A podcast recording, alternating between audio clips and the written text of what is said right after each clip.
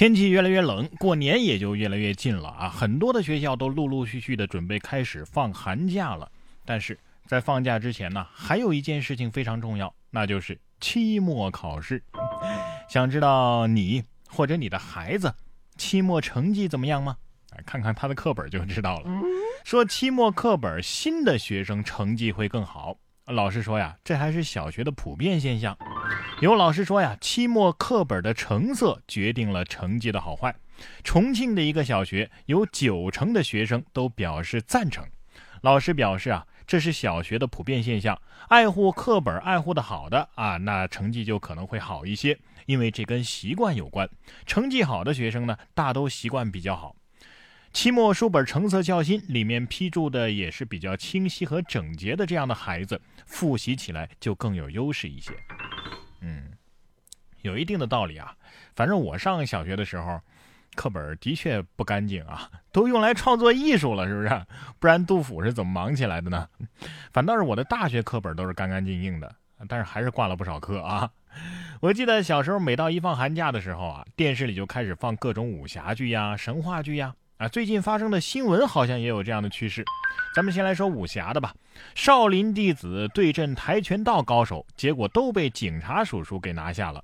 十二月二十三号，在芜湖的一个加油站内啊，袁某嫌乐某付钱付的太慢。双方就发生了口角，这乐某呢就准备拿棒球棍去打袁某。这个时候，袁某啊叫来了两名帮手，这三个人都是跆拳道高手。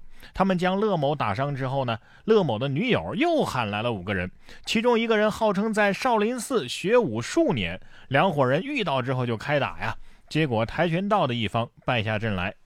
目前，所有的涉案的犯罪嫌疑人都已经被警方给抓获，其中有两个人因为伤势严重，已经在医院进行治疗了。所以这条新闻是给传统武术加了一分啊。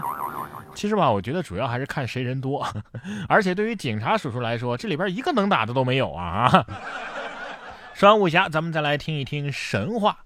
我在佛前苦苦求了几千年，四人拜佛之际，顺手偷走了案前的水果。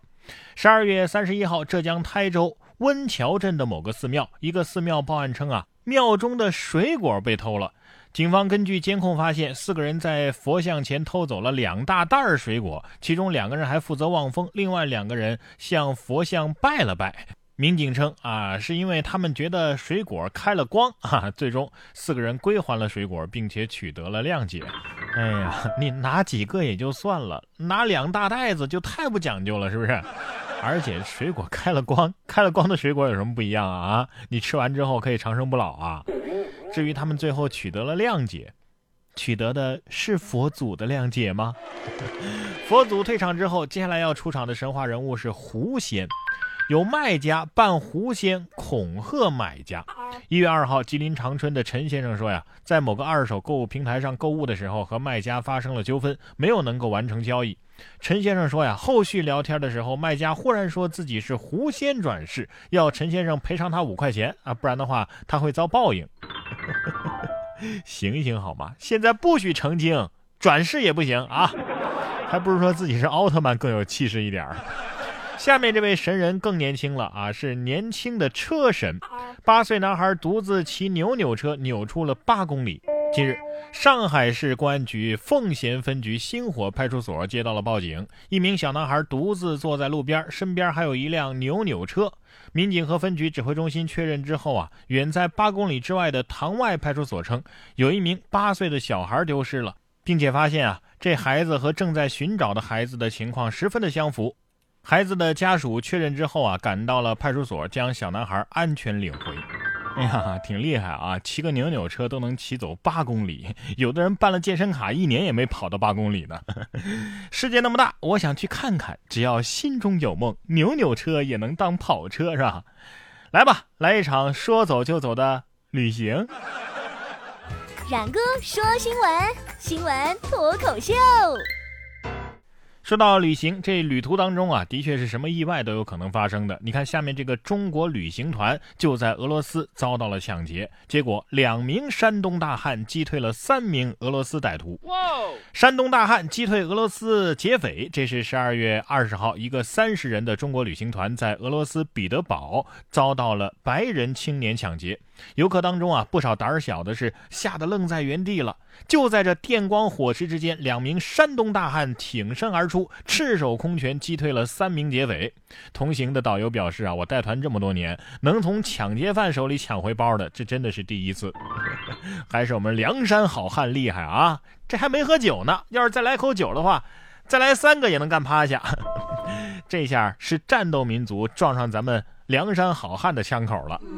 同样撞枪口的还有这位美国男子，对麦当劳的女员工动手，结果被揍了。因为这个女员工啊，曾经是一名拳击手。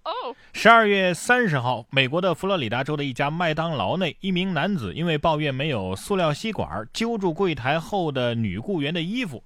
然而呢，这名雇员毫不示弱，反过来就揪住该男子的衣领，拳拳都砸在他脑袋上啊！原来被袭击的这名员工啊，之前是一名拳击手。事件案发之后啊，有顾客报警称抢劫，并且在视频当中指认出了打人的男子，于是警方把他给抓捕归案了。如今面临着两项轻度殴击罪的指控。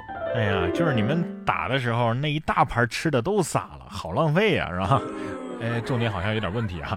店员当时肯定是这么想的：咋样啊，小老弟，想练练呀？啊，拉架的表示。